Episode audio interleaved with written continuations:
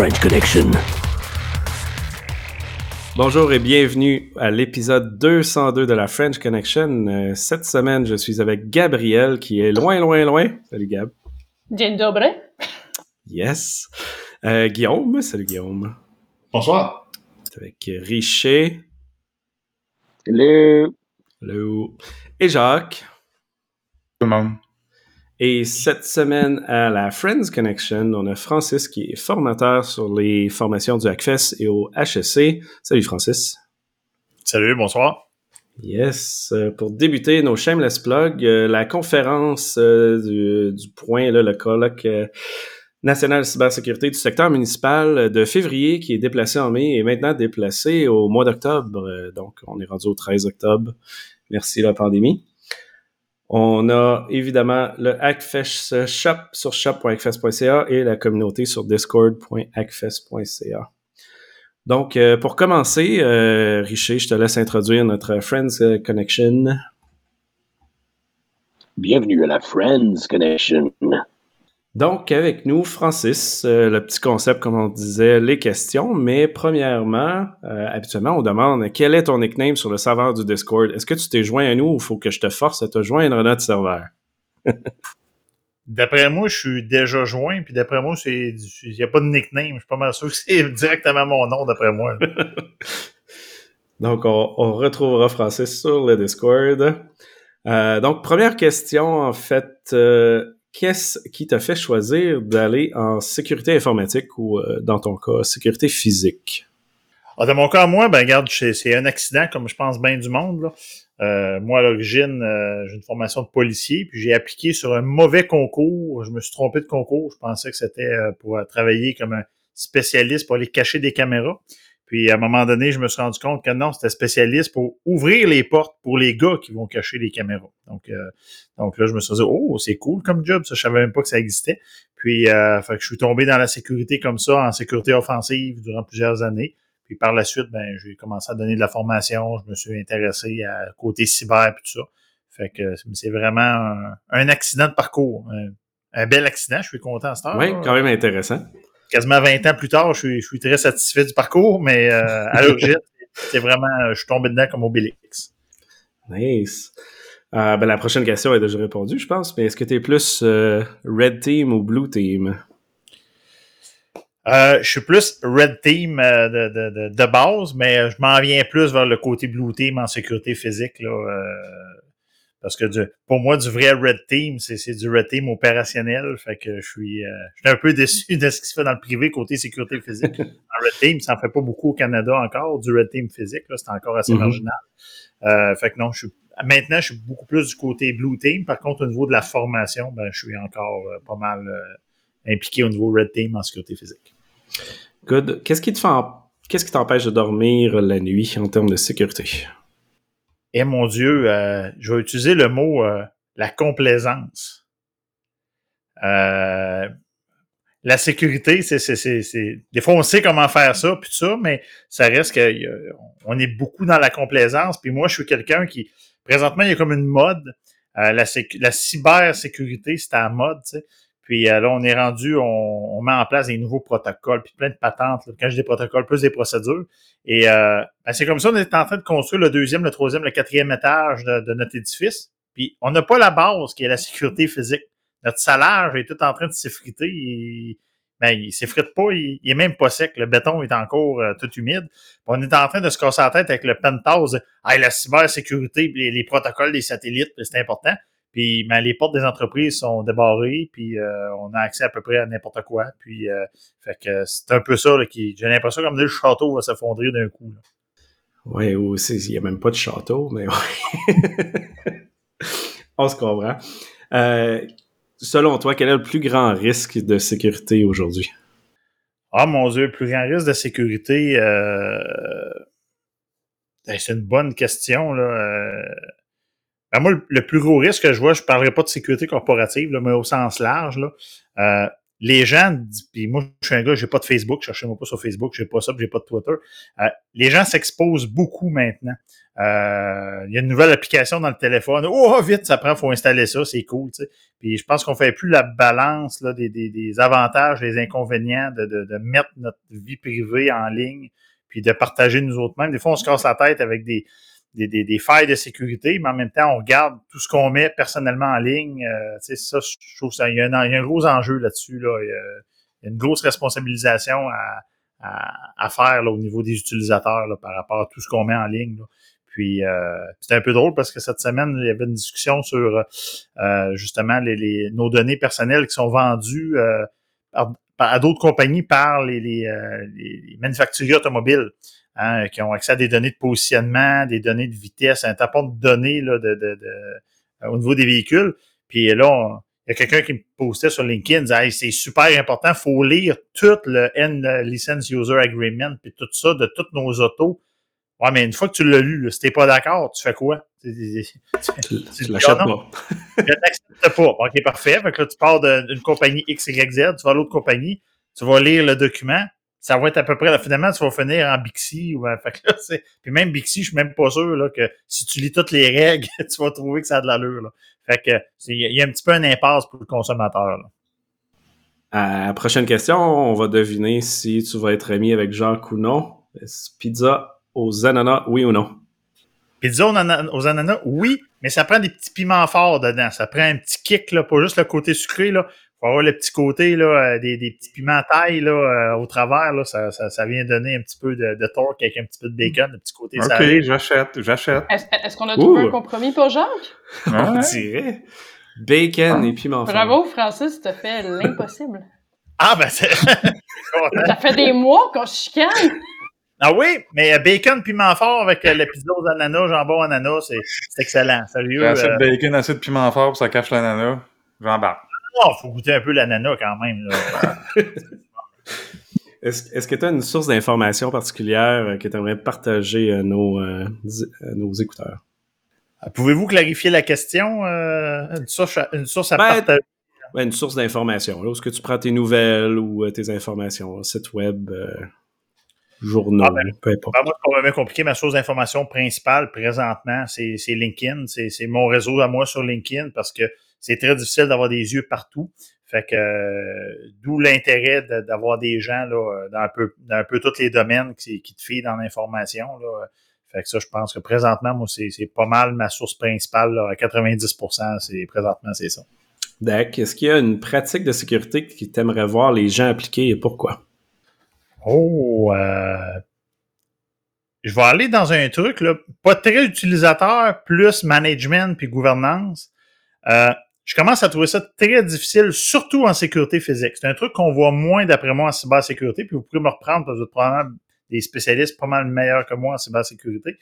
Euh, mais euh, j'ai beaucoup de misère à voir des Chief Information Security Officer euh, qui font de la sécurité physique ou il y a beaucoup de gens qui n'ont aucune formation en sécurité physique. On va avoir un responsable de la sécurité de l'information, il est CISSP, il est PM, PTT, il y a plein de lettres à côté de son nom. Là, il a joué au Scrabble, puis il a échappé les lettres à terre, puis euh, il, a, il a- il y a tous les certifs possibles. On a le directeur de la sécurité physique dans bien des organisations. Absolument aucune formation en sécurité physique, euh, aucune certification. Ah, t'es un bon gestionnaire, lui, la sécurité physique, les alarmes, les caméras, les contrôles d'accès, l'incendie, c'est sûr qu'il connaît ça. Fait que ça, pour moi, ça, c'est une pratique là, qu'il faudrait changer. Là. Vraiment, là, venir prof- professionnaliser le travail en sécurité physique, s'assurer que les gestionnaires qui ont, qui ont- qui ont des postes de gouvernance aient un minimum de certification en sécurité physique pour être capable de faire leur travail. Bon point. Quelle pratique de sécurité as-tu le plus de difficultés à appliquer toi-même? Ça, c'est bon, ça. J'aurais dit, ben, il, y a, quelques mois, on va dire, mettons, il y aurait 15 mois peut-être, j'aurais dit les mots de passe, c'était encore compliqué. Là, maintenant, enfin, j'ai fait le saut avec un gestionnaire de mots de passe. Fait que là, euh, effectivement, là, je me casse plus la tête. Euh, malgré que là, je découvre qu'il y a bien des sites web que je voudrais mettre des gros mots de passe de 128 caractères avec des caractères égyptiens, extraterrestres, etc. Puis le, le, le, le, le site web me l'interdit. Là, je suis barré à 10 caractères, puis je peux pas mettre de caractères spéciaux. Puis- Tu peux pas être Fait que- sécuritaire dans les banques. Non, non, non. Non, ben, il y a une couple de- je, je nommerai, je nommerai pas une, Non, non. je nommerai pas une des compagnies euh, bancaires euh, québécoises, mais qui est francophone, puis qu'on n'est pas capable de mettre d'accent dans les mots de passe ou euh, même dans les, quand on essaie d'identifier les comptes. Euh, Il y a des limitations qui, qui, qui viennent euh, nous contraindre un petit peu, là. Puis, euh, puis l'autre truc qu'il faudrait que je travaille comme probablement tout le monde, c'est ce que j'ai tantôt par rapport, entre autres, aux véhicules. À toutes les fois qu'on installe une application, qu'on s'enregistre sur un site, ben, tu sais, un tapon d'affaires en petits caractères de 45 000 pages, puis tu cliques OK en bas, j'ai tout lu. Ben, je pense que je devrais plus lire souvent. Mais à toutes les fois que j'ai, je lis ça, je fais plus des cauchemars après, parce que je me rends compte que ça a comme pas de, tu sais, j'aime mieux pas le savoir, finalement. Je pense que c'est, je pense pas tout seul. Ouais, je te suis sur celle-là. Euh, deux questions euh, très, très utiles aussi. Euh, traditionnelles ou crémeuses? Ah, mon Dieu Seigneur, euh, l'inverse de la personne en face de moi. moi, je, je suis un gars qui aime avoir des options dans la vie. Plan A, plan B, plan C.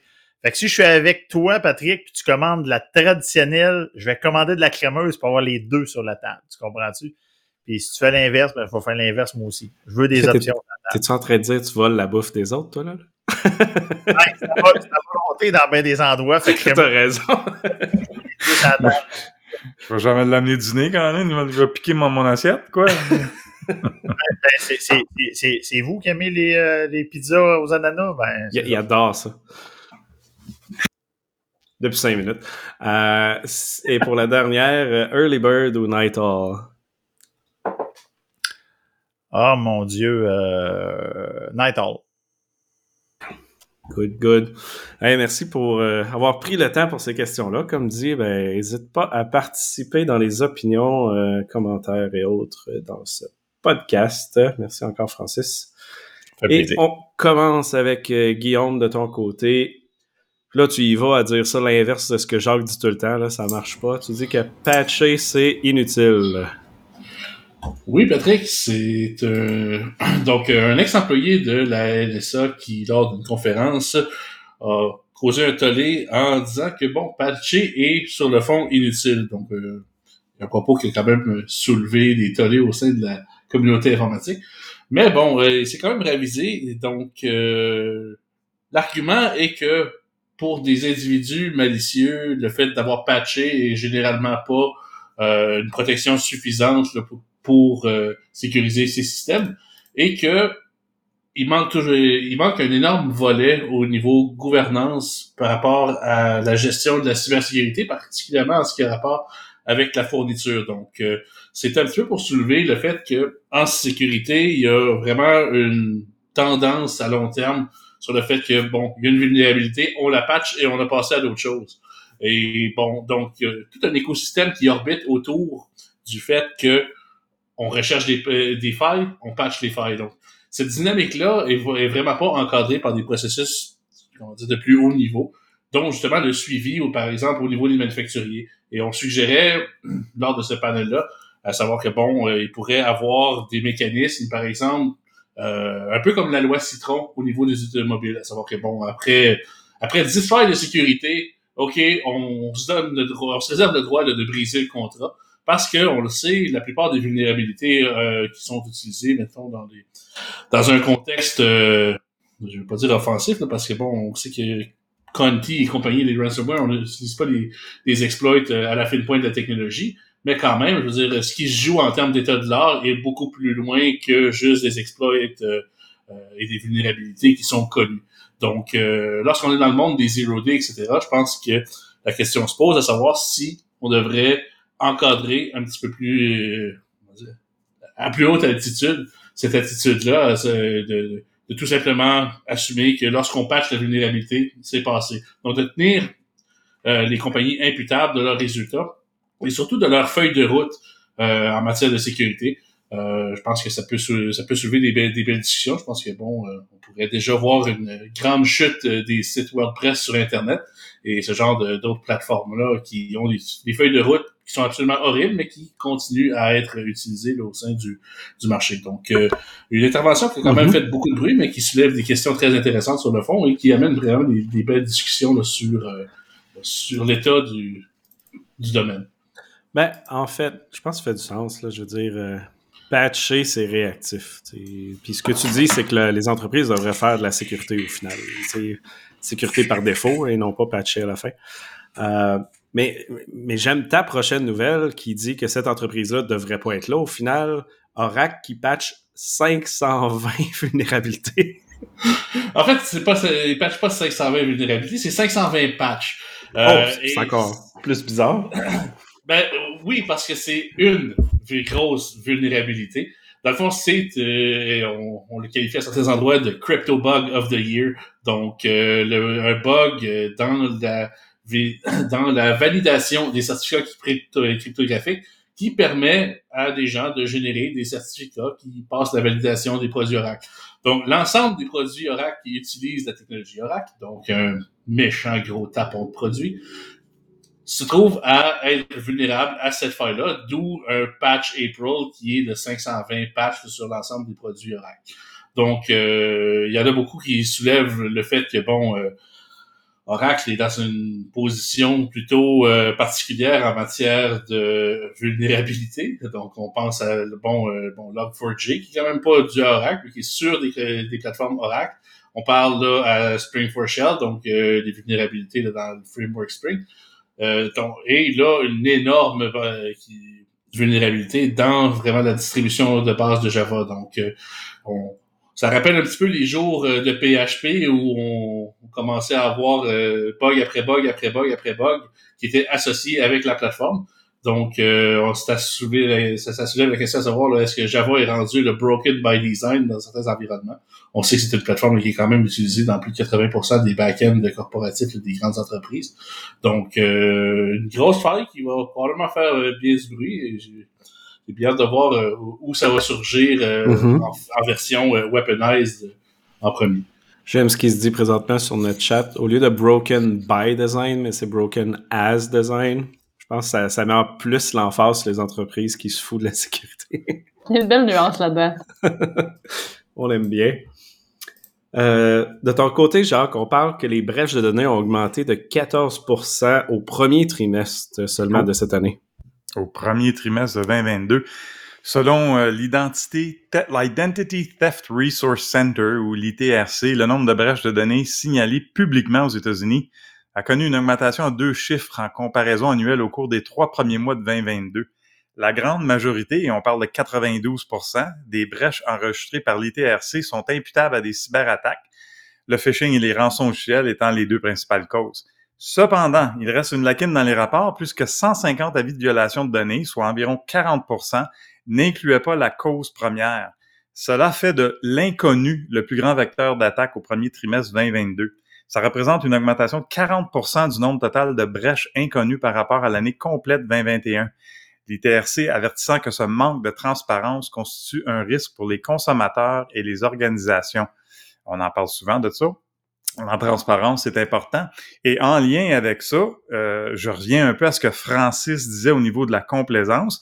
Il y a un article que j'ai mis en lien avec ça, Patrick. Les consommateurs de plus en plus insensibles au risque de brèche de données. Selon une nouvelle étude d'Imperva, la confiance des consommateurs dans les organisations avec lesquelles ils font affaire est au plus bas, ce qui conduit beaucoup d'entre eux à abandonner la sécurité. L'enquête a révélé que seulement 37% des personnes interrogées font confiance aux entreprises de services financiers pour assurer la sécurité de leurs données. Ce chiffre tombe à un tiers, 33% pour les soins de santé, 29% pour les organisations gouvernementales et seulement 5% pour les organisations de vente au détail. Plus d'un tiers, soit 35% ont déclaré ne faire confiance à aucun secteur, secteur pour protéger leurs données. Le problème est exacerbé, bien sûr, par le volume considérable de données que les consommateurs partagent aujourd'hui. La moitié des personnes interrogées ont déclaré qu'elles ne pouvaient pas suivre l'évolution de la sécurité de chaque organisation avec laquelle elles interagissent, ce qui en désensibilise plus d'un au cyber-risque. Une cinquième des personnes interrogées par Imperva ont déclaré ne plus se soucier de la quantité de données qu'elles partagent en ligne et plus d'un quart, soit 26 ont affirmé qu'il est inévitable que des informations tombent entre des mauvaises mains et qu'elle ne s'en inquiète donc pas. Donc, on va chercher exactement ce que Francis m'a fait une belle introduction à ça plus tôt. C'est la complaisance. Les gens sont rendus, ils s'en foutent parce qu'on sait qu'il va y avoir des brèches, on sait que nos données vont sortir, puis qu'est-ce qu'on peut faire? On est rendu là. C'est triste, mais c'est cela. Continuons un peu plus proche de chez nous. On a une un update euh, intéressant, je crois, sur l'aluminerie Alouette, qui finalement lève le voile sur leur cyberattaque là, du ransomware, euh, qui était Conti, right? Bon, ouais, ils ont dit que c'était attribué à, un groupe russe, mais quand on dit qu'ils ont levé le voile, ils, ont, ils, ont, levé le voile un petit peu. Là. Deux mois après, sa panne informatique majeure, l'aluminerie Alouette lève le voile, mais oui, un petit peu sur certains détails au sujet de l'attaque informatique dont elle a été victime, revendiquée par un groupe russe. Perso, ah, j'ai bien vu que c'était vraiment là, spécifiquement attribué à Conti. Ben, on l'a vu parce que les screenshots de Conti ont le mot Alouette, ah, oui, le répertoire au complet dedans. T'as raison. T'as raison. Euh, je l'ai vu après. Puis l'attaque ne semble pas avoir eu d'incidence, au moins sur la production du géant industriel. Selon le président et chef de la direction de l'aluminerie, Claude Gosselin, c'est un courriel frauduleux qui a permis aux pirates de pénétrer dans le système informatique d'Alouette. Tactique assez commune de la part de, de Conti d'ailleurs, mais c'est à peu près ça, là, quand on dit on a soulevé le voile, c'est à peu près tout ce qui est sorti, là, que c'est rentré par un courriel malicieux, puis c'est tout. Vive la transparence encore une fois. Ah, la grosse transparence, c'est exact, encore. Et tout ça euh, via Conti, qui est dans le leak euh, de leur communication puis de tout leur processus. On se rend compte qu'ils n'ont aucune idée de ce qu'ils font. Fait qu'encore une fois, des scripts qui disent qu'ils sont capables de tout démolir des méga entreprises. C'est dommage. Mais oh, ça a juste affecté le côté administratif, d'après ce qu'ils disent. Ça n'a pas affecté la production. au moins. Au moins, au moins, quand même. Gabriel, euh, tu es en Europe, donc euh, je te laisse introduire les de Gabriel. Ouais. Ben oui, c'est mon premier potin. J'espère que ça va devenir euh, ma catchphrase comme le patché au système de Jacques. On va appeler ta mère.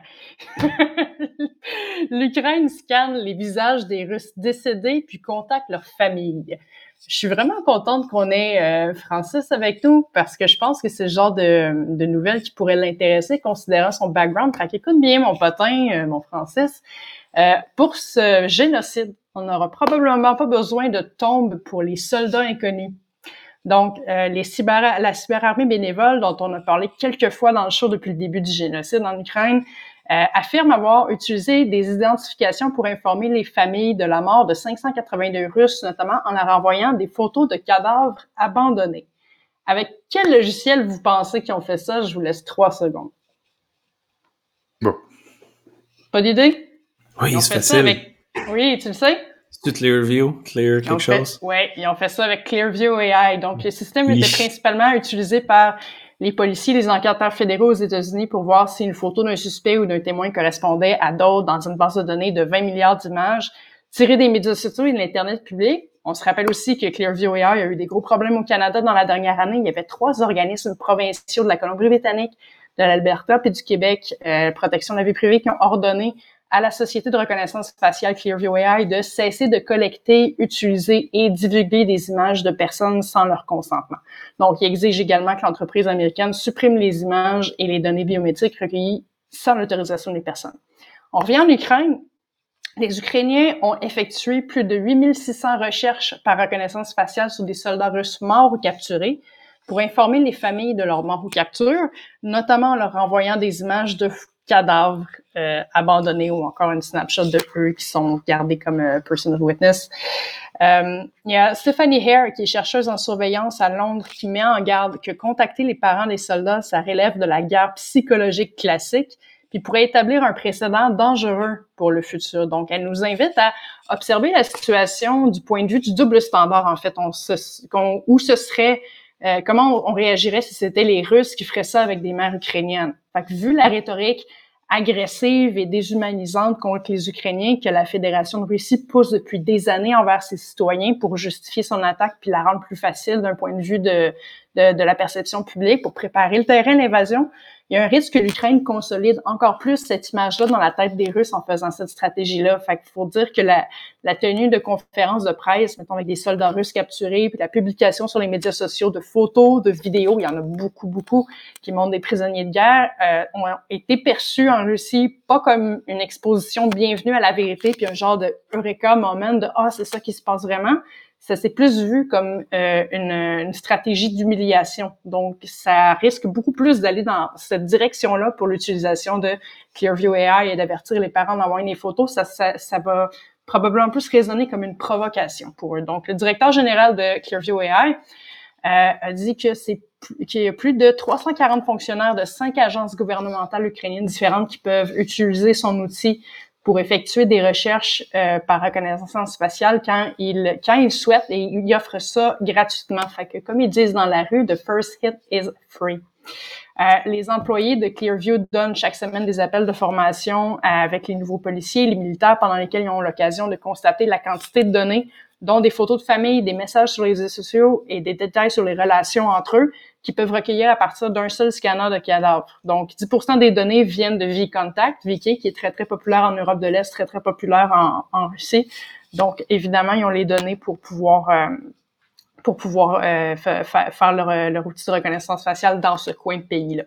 Donc, l'application est utile aussi pour confirmer l'identité des personnes au point de contrôle militaire, vérifier si un Ukrainien est un infiltré ou un saboteur russe. Le système peut dissuader les soldats russes de commettre des crimes de guerre de peur d'être identifiés, évidemment. Euh, L'Ukraine utilise également la reconnaissance faciale pour identifier les soldats russes filmés en train de piller les maisons et les magasins ukrainiens. On a vu beaucoup de, ces images-là, justement, de Russes qui s'en vont piller les maisons, qui pillent les, les, magasins, puis qui envoient tout ça à leur famille, qui se font pratiquement des listes d'épicerie, même de, de, choses qu'ils pourraient vouloir à la maison pour essayer de trouver ça. C'est assez terrifiant de voir ces échanges-là. Si vous avez l'occasion de, de, les voir, vous savez de quoi je parle. Si vous l'avez pas vu, cherchez-le pas. Ça sert à rien, c'est pas beau. Et euh, ils peuvent aussi utiliser cet outil-là, évidemment, pour revenir à Clearview AI, pour vérifier l'identité des, des, réfugiés ukrainiens puis de leur hôte quand ils fuient pour se mettre en sécurité, donc pour vérifier un genre de, de background check. Donc, qu'est-ce qu'on pense de ça? Est-ce que c'est un mal pour un bien? Richard, qu'est-ce que t'en penses? Ben, dans le fond, ça, ça dépend vraiment de. Toujours. Ça dépend tout le temps du, d'un point de vue. Moi, je dirais que c'est une bonne chose, mais euh, ouais, moi, je, je pencherais du côté, du côté positif une bonne chose dans la situation, ça peut être dangereux d'une autre manière. Oui. oui, oui, oui. Non, exactement. Je veux dire, ça peut aller loin. C'est pour ça que dans le fond, ça peut être un comme l'autre. Donc, dans les deux cas, dans les deux cas, ça peut être euh, à chaque fois, on va. C'est la même affaire. C'est un couteau. Un couteau peut couper un gâteau, couper un steak, mais ça peut aller tuer quelqu'un. Donc, ça dépend tout le temps comment tu le prends. Puis euh, ça, ça, dépend tout le temps du point de vue. Qu'est-ce qu'il y en est. Donc, euh, on sait que les humains sont tout le temps. tout le monde est intelligent on sait que tous les humains sont sans faute et euh, pleins d'intelligence, right? Donc, euh, c'est uh-huh, impossible uh-huh, qu'ils fassent des erreurs. Donc, c'est impossible que les gens ne fassent pas. toujours, toujours. Silver lining, c'est uh, all the way. Non, mais on s'entend. Ça dépend tout le temps. Les gens vont. Si, la, si on, a, on a vu quelque chose au travers des années, si pour ceux qui s'intéressent à l'histoire, puis c'est toujours intéressant de s'intéresser à l'histoire, sinon euh, si on ne le fait pas, on risque de juste oublier ce qui, ce qui s'est passé, puis on va le regretter après ça. Quand on a la possibilité d'avoir un pouvoir, on souvent d'en abuser. Donc, ça dépend tout le temps. C'est, ça peut être utile, mais ça dépend du, ça dépend, ça dépend dans quel sens. Donc, euh, oui, fait, mais non. Fait qu'il faudrait que ce soit Spider-Man avec ses responsabilités. Qui grande responsabilité. Oui, exact, exact. Uncle Ben puis son riz, là, exactement. Yes. Oui, euh, c'est ça. T'allais-tu nous ajouter quelque chose, Jacques? Sûrement, je pense qu'on a assez dit. C'est une tactique que je trouve assez macabre de se promener dans les rues, prendre des, photos de cadavres, mais d'un autre côté, euh, comme disait Richer, je suis d'accord, c'est un couteau à deux tranchants. Il y a, le côté, je suis d'accord avec Gabriel de l'article, euh, ça, ça, mène une guerre psychologique. J'imagine des parents qui reçoivent des photos de, du cadavre de leur, fils euh, ça a un impact, mais maintenant, est-ce que l'impact va être ah, les maudits Ukrainiens, il faut fesser plus fort tu sais, pour les détruire, ou est-ce que ça va être, eh, ça n'a pas de bon sens cette guerre-là, c'est nos fils qui se font tuer, là, puis qu'il va y avoir un peu une révolte contre Poutine, qu'on sait qu'il y a déjà un certain niveau là-bas. Là. Mais euh, tu sais, comme Richer, tu parles de l'histoire, puis garde dans 20 ans, dans 10 ans, 20 ans, on va voir qu'est-ce que l'histoire va dire de cette euh, de cette période-là aussi. Comment on va être, ça va être jugé. Mm-hmm. Clairement, clairement. Mm. Euh, continuons un peu dans ce même concept-là, Jacques, les États-Unis et leurs alliés qui mettent en garde contre la menace que représente le piratage possible des Russes. Oui, c'est un bulletin qui a été publié dans la, la semaine dernière euh, de la part des Five Eyes, des autorités de cybersécurité des Five Eyes, qu'on sait là, que c'est le Canada, les États-Unis, l'Angleterre, l'Australie et la Nouvelle-Zélande, ont averti les défenseurs des réseaux d'infrastructures critiques du risque accru que des groupes de pirates soutenus par la Russie puissent cibler des organisations à l'intérieur et à l'extérieur des frontières de l'Ukraine. Euh, donc, euh, c'est un avis conjoint sur la cybersécurité contenant des informations sur les opérations de piratage soutenues par l'État russe et les groupes cybercriminels d'obédience russe qui, sont affiliés avec la Russie, qui supportent leur patrie dans le fond. Euh, et la NSA dit les organisations d'infrastructures critiques doivent maintenir un état d'alerte élevé contre des cybermenaces russes Restez vigilants et suivez les mesures d'atténuation de notre euh, avis conjoint pour renforcer vos réseaux informatiques et opérationnels dès maintenant.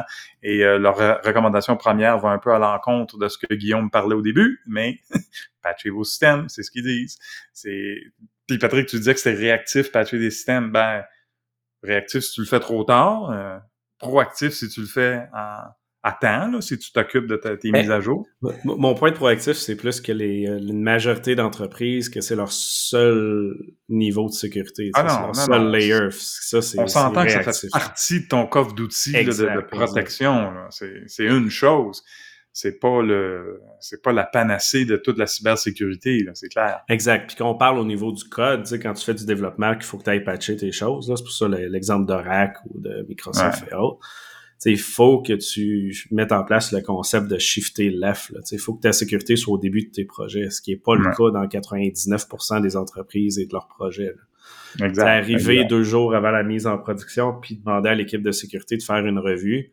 Ça à part cliquer, checker une box pour dire oui, on l'a fait, là, ça donne rien. L'équipe de sécurité va t'en revenir, dire ouais, ben ton concept est pas bon, faudrait tout changer. Ben évidemment, ils changeront pas, C'est demain la mise en prod.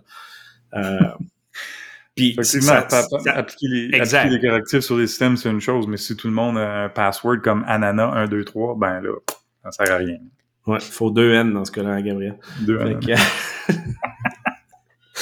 mais non, c'est ça. Fait que tu sais, c'est dommage, mais même l'exemple que je dis, c'est parce que on le voit dans une majorité d'entreprises. C'est pas inventé que les entreprises font ça deux jours avant la mise en prod. Là c'est les processus de nos entreprises, même au Québec. C'est dommage.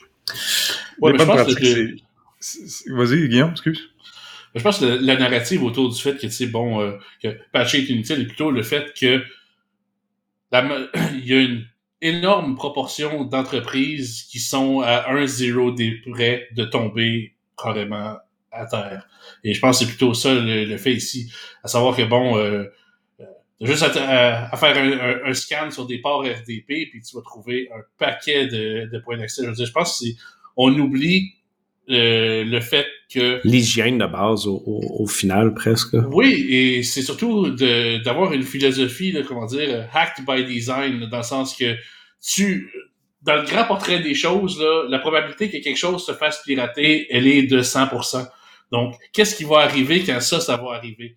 c'est plutôt ça qui, manque dans, les, dans la plupart des threat recovery. Mais on revient au concept de threat modeling, de faire une analyse de risque au départ, puis de bâtir la solution, le système, le code, peu importe, sur ce threat model. Ce qui est rare au final aussi. C'est comme, c'est ça, mettre les correctifs comme on dit, c'est une partie du coffre d'outils. J'ai eu la chance vendredi dernier de, je sais pas s'il y en a qui l'ont vu, j'ai eu la chance de discuter de, justement de ce bulletin-là avec Pierre-Olivier Zappa à vos affaires. Puis euh, il demandait qu'est-ce que les gens à la maison peuvent faire. Puis il y a une couple d'auditeurs qui m'ont écrit après pour me demander ben des conseils. Puis il y en a un plus qu'un qui dit ben j'ai Windows Defender sur mon poste, je pensais que c'était assez. Est-ce qu'il faut que j'achète un antivirus? Ça va-tu être mieux? Je dis écoute, c'est encore là c'est le faux sens de sécurité que ah regarde j'ai acheté de l'argent, j'ai mis de l'argent sur un antivirus là, je suis correct. Mais j'ai dit non, tu sais Windows Defender c'est correct si tu fais tes mises à jour, si tu gères bien tes mots de passe, si tu travailles pas en tant qu'administrateur sur ton poste, tu sais, il y a plein de d'autres choses à faire aussi. C'est pas une chose, c'est comme on dit, il y a jamais une chose à faire en cybersécurité, là, c'est plein d'affaires. Ouais, puis je pense que justement, comme Patrick dit, au niveau du threat modeling, je pense que tous ceux qui ont travaillé en sécu savent qu'il y a absolument rien d'aussi optimiste qu'un gestionnaire qui essaye d'éviter de dépenser euh, des mesures qui vise à mitiger des risques. Je pense qu'au contraire, à la minute où tu sors des risques et qu'il y a des coûts associés pour mitiger ces risques-là, l'optimisme explose de partout. Et malheureusement, je pense que c'est justement ce qui arrive. Donc, on, a un logiciel, c'est sécurisé, c'est sécuritaire, euh, il n'y a pas de zero day, etc. On a quelqu'un qui watch pour des zero day, ou des choses comme ça. Donc, même juste le, fait d'avoir une veille pour euh, des, des, zero day, c'est un processus qui est absolument absent dans la grande majorité des entreprises. Donc, euh, je pense que justement, c'est plutôt de dire patcher n'est pas n'est vraiment pas suffisant. Non, ça me fait toujours rire. Si on revient à, la nouvelle précédente, là, la grosse augmentation de brèche dans le premier quart de 2022, malgré la quantité industrielle de fournisseurs de solutions de, de cybersécurité, puis ils ont toute la pilule magique, puis AI, tu sais, c'est sûr, là, on parle tout de AI, puis Artificial Intelligence Driven, puis ah ouais, puis let's go, puis regarde, ça continue à augmenter. c'est comme, c'est l'ironie de la patente. Ouais, puis vous, restez vous testerez la sécurité des outils de sécurité. On reparlera aussi de tout ça. Euh, mais parlant de failles, euh, Guillaume, euh, on en a une grosse pour Git sur Windows. Oui, Patrick, donc la solution Git, qui est un des, un des standards en matière de développement logiciel, qui, dans sa mouture Windows, permet grosso modo, d'inclure dans les fichiers Git config des commandes et bien sûr, l'outil de découverte automatique de, des répertoires Git va exécuter euh, les fichiers config qui peuvent contenir des commandes. Donc, euh, un beau vecteur d'attaque dans les environnements partagés qui permettent de carrément de faire exécuter du code dans le contexte d'un autre utilisateur. Donc, euh, l'attaque est assez triviale à exploiter. Euh, il suffit de, de, de, faire un, fichier de, config dans un répertoire Git, euh, dans un endroit qui va être facilement accessible. Donc, bien sûr, euh, tu mets ça directement dans le C, tu mets ton point Git et des fichiers config avec des commandes que tu veux faire exécuter dans le contexte d'un autre utilisateur. Et lorsque l'autre utilisateur utilise Git, ben, son Git va découvrir le fichier, va loader la config et exécuter tes commandes. Et donc, euh, une belle exécution euh, de code par proxy qui est dans la version Windows. Donc, ça a été patché, mais comme toujours, ça prend toujours un petit bout de temps. Donc, comme dirait Jacques, faites vos patchs, même si c'est pas suffisant. la solution de téléconférence WebEx de Cisco qui envoie des données audio malgré le, le mute sur le système. Mais pour vrai, là, pensez vraiment vous que c'était pas le cas, là? Oui, donc euh, une belle une belle faille de sécurité euh, qui a été documentée dans WebEx. Donc euh, c'est une As design, je pense. Celle-là, faut as Design, As design. ben, en fait, c'est ça. Donc, il y a eu une énorme discussion parce qu'on sait que Cisco ont quand même des moyens de PR assez faramineux. donc, en gros, c'est une étude qui a été menée sur les logiciels de vidéoconférence. On sait qu'avec la COVID, c'est des logiciels dont l'utilisation a complètement explosé. Donc, euh, une revue des, pratiques de sécurité chez ces différents logiciels-là. Et bon, euh, bien que dans les logiciels, disons, euh, les plus populaires comme Zoom ou Teams, on, il y a peu de, de lacunes restante, disons, pour, euh, parce que je pense que ça a été euh, baptisé par le feu au début de la COVID. On se souvient tous des aléas de Zoom au début de la, COVID, ou des aléas de Teams aussi. Euh, donc, euh, c'est pas toutes les solutions qui ont été soumises à autant de pression. Euh, particulièrement l'intérêt de la solution WebEx de, de Cisco, qui envoie de la télémétrie audio même si le micro est muté. Donc, même si ton micro est muté, les serveurs de Cisco reçoivent tes données Euh, et en fait, bon, euh, Cisco de se défendre qu'ils ne reçoivent pas l'audio en tant ils ne reçoivent pas la forme d'onde, mais ils reçoivent euh, une, euh, un indicateur sur le volume du son ambiant. Et les chercheurs ont démontré que c'était possible avec cette euh, juste avec ce métrique-là, avec une précision là, de 80%, de trouver euh, si c'était quel genre d'activité qui était menée dans, dans l'appartement, dans le logement là, où était le, situé le micro. Donc, euh, c'est quand même euh, intéressant de voir comme des choses que c'est le genre de technologie qui est possible, là, à savoir que bon, on peut catégoriser l'activité seulement avec des mesures, on va dire, ponctuelles de l'intensité audio. Mais c'est quand même d'autant plus préoccupant de savoir que Cisco, c'est quand même pas n'importe qui. C'est quand même des, des, gens qui ont des équipes assez, euh, assez bien formées en matière de sécurité, euh, du moins qui parlent en connaissance de cause. Maintenant, c'est plutôt au niveau de l'intention, à savoir que bon, ce sont des gens qui ont des connaissances quand même assez avancées.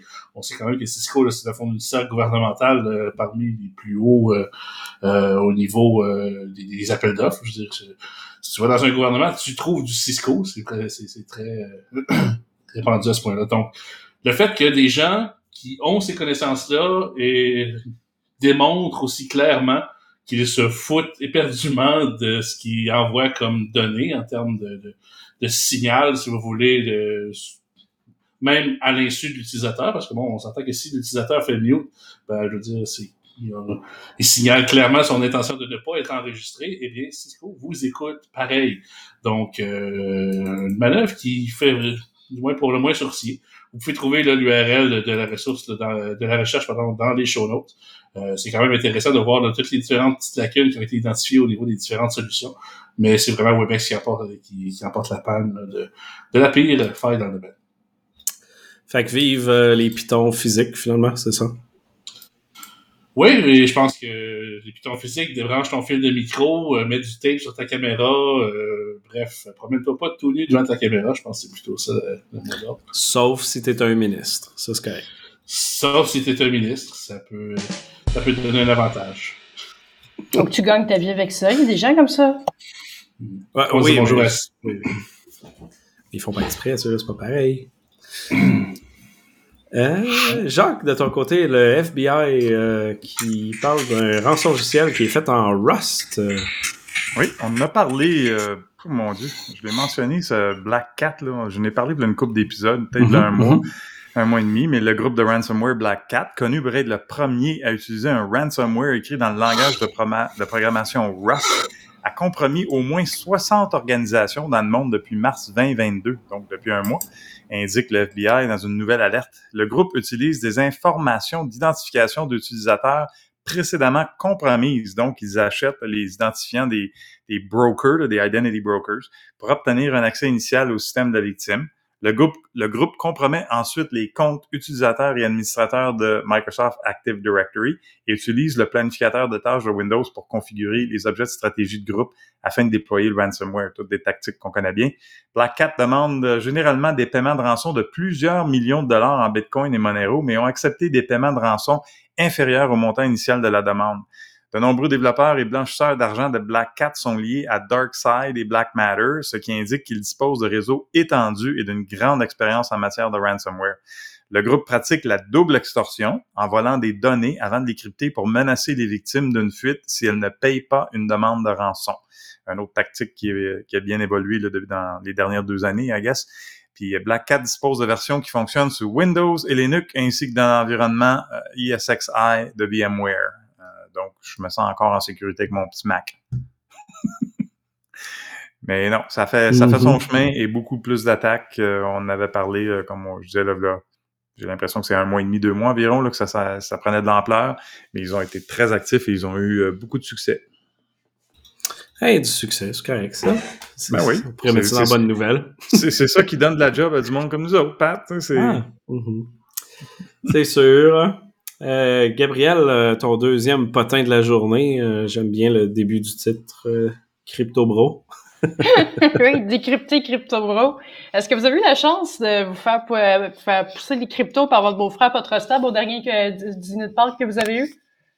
Ça se pourrait que oui, ça se pourrait que non. Il me semble qu'on en connaît tout un. En tout cas, il y en a tout moi, un. j'essaie d'en pousser. Ouais. T'essayes d'en pousser, toi? pousser. Oui, moi, j'essaie d'en pousser à mon beau-frère. Ouais. C'était-tu Ah, le, le? Guillaume Coin? Guillaume Coin? Oui, c'est ça, c'est pour assurer le, le ma... Poggy Coin. Poggy Coin. C'est Pas Geekcoin, exactement. C'est pour essayer d'assurer Poggy. ma, ma liberté financière. Ça, Ah c'est bon. En fait, Poggy. c'est super intéressant. En fait, c'est une étude qui a analysé la relation entre les personnalités sombres et les, les attitudes à l'égard des crypto-monnaies euh, et l'investissement. Fait que c'est les, euh, les dark personality qu'ils appellent. C'est euh, The, Conversation qui a mené une enquête pour dé- déterminer quel type de personnes euh, étaient prêts à prendre des risques puis ce qui les motive à participer à des investissements, des investissements hautement spéculatifs comme, comme la crypto-monnaie, en fait.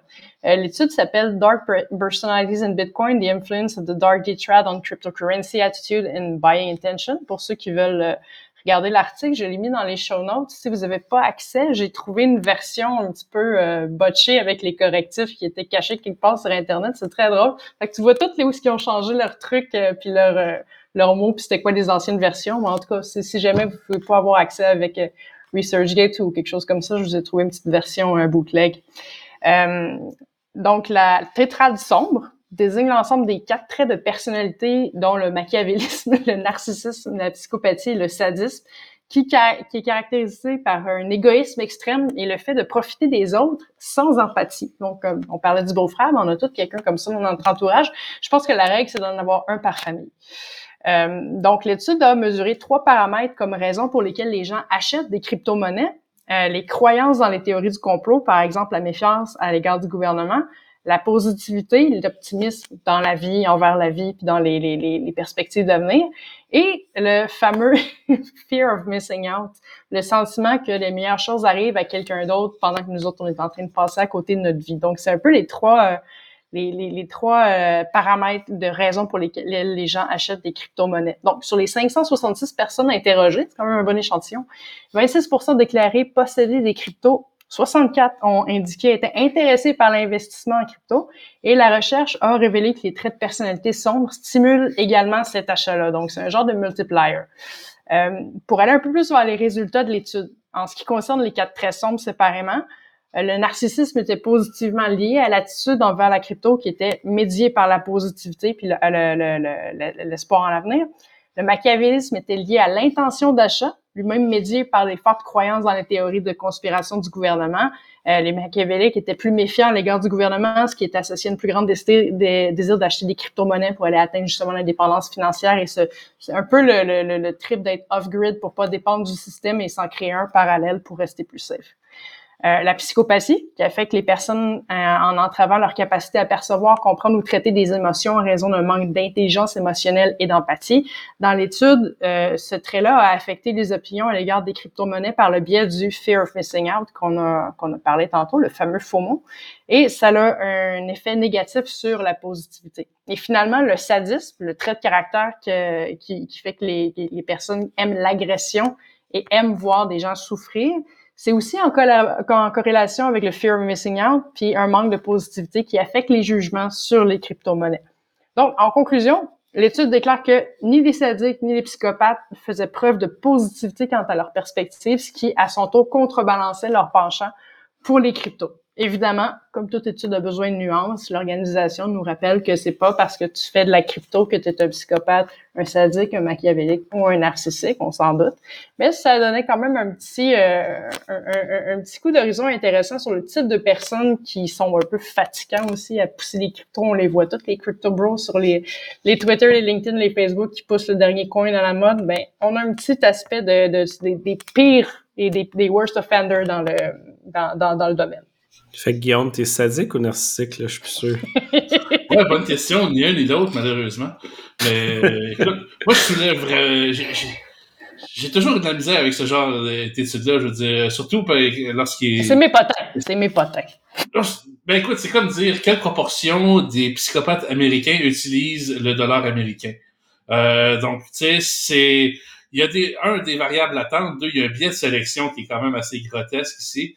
Euh, donc, euh, je vous dirais, tu sais, jusqu'à quel point c'est c'est des conclusions valides là-dedans? Puis au contraire, moi, je, je veux dire, euh, bon, je, je, je, lis des études scientifiques pour gagner, gagner ma croûte, mais ça, qui a payé cette étude-là? Je te sens sur la défensive, Guillaume. Oui, tout à fait, tout à fait. Moi, je suis, moi, je suis de la vieille école de la crypto-monnaie. Écoute, euh, moi, le, le, Bitcoin a changé ma vie. Donc, T'as des euh, bitcoins enterrés dans ton jardin. C'est, je, je dirais pas où, mais euh, est représentant du gouvernement. C'est les bitcoins physiques qui donnaient, là. Ça n'avait pas de valeur. en plastique. Mais non, écoute, je trouve qu'il y a vraiment une énorme. bon, je comprends l'idée que c'est une nouvelle euh, c'est un nouvel outil financier et comme tout nouvel outil financier, il, y a, quand même une composante de mysticisme qui fait que ça attire un paquet de charlatans et d'autres, justement, c'est des crypto bros là, qui, ils, vendent de nouveaux coins, mais ils seraient même pas capables de te l'expliquer. Donc, à ce niveau-là, oui, je comprends qu'il y a un attrait par le monde de la spéculation financière pour cette technologie-là. Par contre, c'est pas quelque chose qui est nouveau. De, de, base, en spéculation financière aussi, je pense que tu vas voir beaucoup ce type de personnalité-là où justement il y a du risk-taking qui est pris. Parce que ce type de personnalité-là qui sont comme un peu euh, affectés par la, la, la cette tétrade-là, c'est des gens qui ont une surreprésentation de la confiance en soi. Donc, c'est pas étonnant non plus de les voir aller dans des activités spéculatives comme le crypto. C'est juste ce qui est à la mode actuellement. Oui, voilà. Donc, j'essaierai la crypto est une variable latente là-dedans. C'est plutôt ça que, je veux dire, à savoir que c'est pas une caractéristique qui est propre à la crypto et c'est pas quelque chose qui est spécifique à la crypto non plus. sais, on parle beaucoup justement, tout le monde est sur le qui-vive. Il y a des arnaques dans l'investissement crypto, des arnaques au niveau du forex. Je veux dire, regardez vos horaires de sous-sol d'église ici. Il y a des gens avec des placements miracles à tous les semaines. Donc, euh, à ce niveau-là, c'est pas des nouvelles arnaques, c'est pas des nouveaux patterns et c'est définitivement. C'est juste un nouvel outil d'arnaque. C'est c'est un nouvel outil. Maintenant, est-ce que c'est un, j'aime pas le fait qu'on appelle ça un outil d'arnaque, justement. Le fait que ce soit, euh, c'est un outil, comme disait Richard tantôt, un couteau peut servir à bien des choses. Donc, euh, je trouve que... Le blanchiment d'argent, c'est pas un arnaque, là.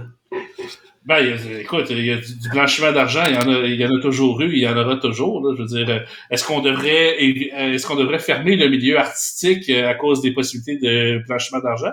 Je veux dire, euh, je pense que tout le monde le sait pourquoi qu'une toile se vend à des, à des prix exorbitants ou ce genre de choses-là. Ouais, ouais, c'est des passes qui existent depuis, depuis longtemps. C'est pas quelque chose qui est propre à la crypto-monnaie.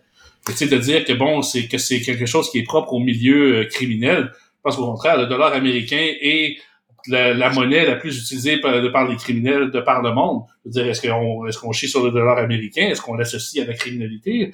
Oui. Je trouve ça un petit peu Euh, je rajoute une nouvelle euh, sur euh, comment ils disent ça? Le Boar Ape Yak Club sur Instagram qui a été piraté et leurs NFT ont été volés pour plusieurs millions. C'est les, les, les, singes tout croche là. vous avez juste à prendre un screenshot si vous voulez acheter ça là, évidemment. mais chaque petit singe Board Ape vaut environ 420 000 dollars. Ont tous été volés parce qu'ils se sont fait voler leur leur compte finalement. Euh, donc, euh, ben, bravo à cette euh, blanchiment d'argent-là, techniquement. ah, voilà. Ah, ben, ça, ça, ça, conclut nos nouvelles de cette semaine. On a un dernier point seulement sur le Irresponsible Disclosure. Mon Richer, si tu veux toujours introduire le tout. Irresponsible Disclosure. Hey, celle-là, c'est parce que j'aime beaucoup, en fait, le. C'était une des nouvelles qu'on a parlé aujourd'hui, là, que le gouvernement fédéral est allé dire que la sécurité est importante, qu'il faut se sécuriser contre les Russes. Euh, je vois pas pourquoi quelqu'un qui fait pas de sécurité irait dire ça. Donc, on vous le démontre avec un beau Google Dork ou ce que si vous tapez ça, ça sera dans les show notes. Là. Vous voyez que le gouvernement fédéral a déjà été abusé pour, euh, c'est pas hoster, là, mais presque pour rediriger vers des sites web pornographiques. Mais malheureusement, même si leur site web a été euh, changé, parce que dans le fond, ils, ont ils redirigent tout vers canada.ca aujourd'hui ou presque. Euh, malheureusement, Google a gardé le tout en ligne. Fait que si vous faites une recherche vers les GCCA avec le mot porn, on se retrouve un peu avec ce que le gouvernement du Québec a fait il y a deux semaines et a publié du porn sur Twitter. Euh, donc, ouais, je trouve ça un peu bizarre de voir euh, le- le fédéral dire aux entreprises privées de se sécuriser quand il y a des tonnes de vulnérabilités qui se trouvent seulement via Google. Donc, euh, screenshot, pas, pas screenshot, mais le, le Go- Google Doc euh, accessible dans les show notes, mais ça a été déclaré évidemment au gouvernement, là, ils sont sur le cas de régler ça. Toujours le fun. euh, ben, merci tout le monde d'avoir été là. Euh, oui, je, Richard, t'aurais dû la dire public, ça faut pas juste que tu l'écrives dans le chat. Ouais, mais c'est parce que je veux pas te couper la parole. là. Ben non, ben non. Ah, c'est ça. J'essaye, j'essaye, j'essaye. On, on le mettra en, en comment HTML au pire, ça va être encore mieux. Pour ceux qui veulent aller jusque-là. Mais là, dans les show notes, c'est important. Non, non, mais en, en commentaire, là, invisible, là, faut, faut que le monde le voie, là. Ça va faire du SEO en plus, ça va être malade. Donc, euh, yes! Merci tout le monde d'avoir été là. Merci Francis pour ta participation. Au plaisir de te revoir avec nous euh, si cela t'intéresse. Merci. Euh, Gabriel, oui, vas-y. Full intéressant. Moi, c'est la première fois que je participe avec vous autres. Puis, euh, je suis Yes. très, très agréablement surpris. Moi, je veux te donner un gros félicitations pour ta participation dans le chat. D'habitude, les invités sont un petit peu euh, plus gênés puis ils disent moins Ouais. de niaiseries. Puis toi, tu participes aux niaiseries avec brio, j'apprécie. C'est parce qu'on se, parce qu'on se connaît pas beaucoup. C'est pour ça. Mais euh, si tu connais le personnage, tu serais attendu à ça, je pense. Ah. Il fit, mettons, avec la gang. Euh, One of us, one of us. One of us. Euh, yes, euh, Gabriel, ben, continue euh, ton tour incroyable euh, en Europe. Have fun et fais attention à toi, parce que je sais que tu te promènes autour de ce qui se passe là-bas. Fait que, Premier, premier, on fait attention. ouais, puis Mhm. apporte, évidemment, euh, jette tes, euh, ton téléphone puis ton, ton laptop aux poubelles là, quand tu Un reviens. nouvel ordi! Ouais, ouais, voyager, faut considérer ça comme compromis. Comme, pareil comme on va en Chine, hein. tu rentres là, game over, tu jettes ça aux poubelles. Ben, en fait, t'amènes rien, puis ce que tu jettes là-bas, tu le garoches aux poubelles en partant. Mais ouais, ouais, c'est, dommage, mais c'est ça. Merci Jacques, merci Richer, on se revoit bientôt. À la prochaine. Over and out.